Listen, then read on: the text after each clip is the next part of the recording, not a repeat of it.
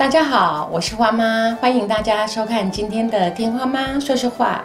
现在我要介绍我旁边的语言治疗师，进入我们这一次呃怎么说话的问题。好，麻烦您介绍一下自己哦。大家好，我是张泽祥。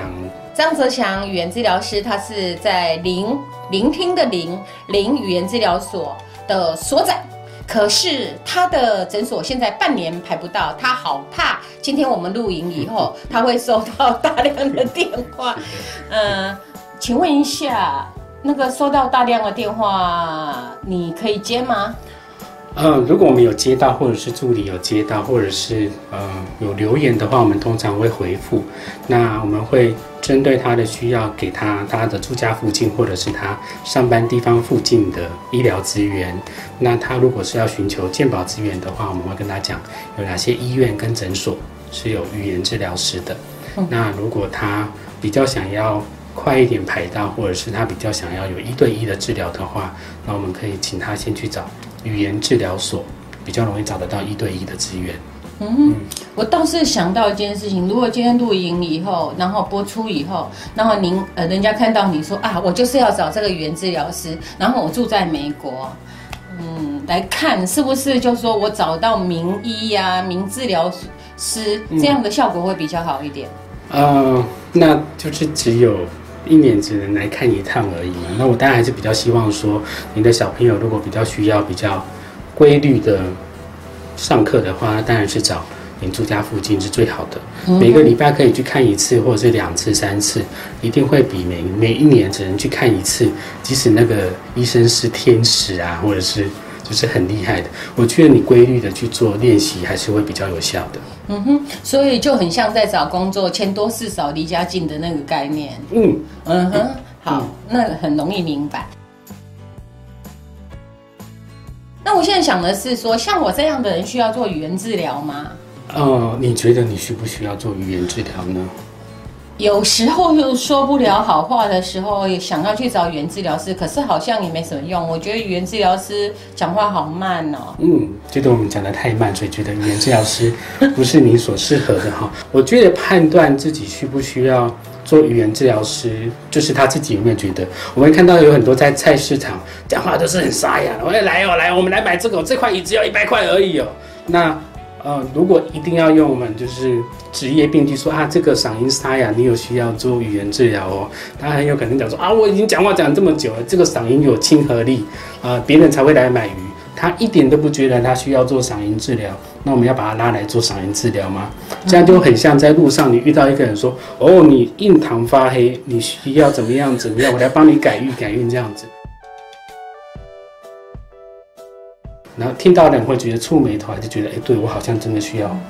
所以只有声音沙哑的时候才找语言治疗师吗？我怎么看到好像有一些老人跟一些小孩都会找语言治疗师？哦，好，我还是要继续讲，就是呃，如果小朋友自己本身觉得呃讲话没有太大的问题，大人一定要把他拉去做语言治疗的话，最好要想办法让小朋友自己也觉得他很想要让自己讲话讲得更好。再让他去，不然他会觉得我我每天下午五点到六点就是可以看卡通，为什么这个时间要被拉去上课？那他一定会觉得没有什么动机去做这件事情，会觉得被惩罚，就有点像我们高中国中的时候，我们明明就觉得下课就回家，可是会被硬逼去补习班，然后在每一次去补习班的过程当中，我们都在催眠自己，就是我们不够好。才需要去做治疗，才需要去上课。那上越久，其实会越越气馁。那我就那种感觉。那如果真的要回过头来讲，说哪些人需要语言治疗或嗓音治疗？如果这些人觉得也想要更好的话，小朋友他的语言他想要讲得更好，跟跟妈妈在聊，或者是跟小朋友在玩的时候，他觉得他想要讲什么别人听不懂，还有很多东西想要表达的话，那他可以做语言治疗。那这个部分就属于儿童语言治疗，儿童发展比较慢的。那如果小朋友他的嗓音很沙哑，或者是大人的嗓音很沙哑，那讲几句话就快没力了，然后呢要一直换气，一直换气，然后或者是他声音沙哑，他其实别人也听不太懂他在讲什么，然后就是他的语音清晰度已经很差了，那这个就需要做语言治疗。那或者是呃小朋友呃，这这嗯那那这讲不出来，结巴，或者是大人，那他严严重的觉得他。影响到他的社交功能，或者是他在讲话的时候，别人别人就是等不了他在讲什么，就赶快跑掉了。那这个也可以来做语言治疗。那我们刚才提到就是嗓音的品质啊，还有语音的流畅度，还有都是表达的内容，或者是语言语言的内容丰富度啊，词汇量这部分。另外一个比较容易被忽略掉就是老人家。老人家就是如果真的，因为现在心血管疾病比较多，因为我们都比较缺乏运动，吃比较多，然后再加上我们现在人的寿命都活得比较久，以前的以前的人比较不容易，就是活到久到会真的会中风。那现在因为寿命比较长，所以中风的比率越来越高。那中风有很大很大的比例会有失语症。所以原本会讲的话，会突然间就讲不出来，或者是他听突然间听不懂。那这样子的呃高龄长者也蛮需要来做语言治疗，特别是合并有就是在中风之后，他会没有办法吃东西的。因为中风之后，我们常常看到有有中风就是会有半边瘫，或者是整个都都没有力气。那他整个力都没有力气，不是只有手跟脚没有力气，他连喉咙这边都会没有力气。那没有力气之后，他就不能吃东西。那基于安全的考量，急性期的时候，很多会会给他鼻胃管，因为你吃东西这边不能吃，如果你硬吃的话，就会跑到气管里面去，会呛到。那怎么办呢？我们就那个管子直接通到胃部，灌下去，非常的安全。对，在急性期的确是这样子。可是那个随着那个管子留置的时间越来越久。那因为他也不需要再吃东西，不需要去吞，他就会慢慢失去这个地方的力气了。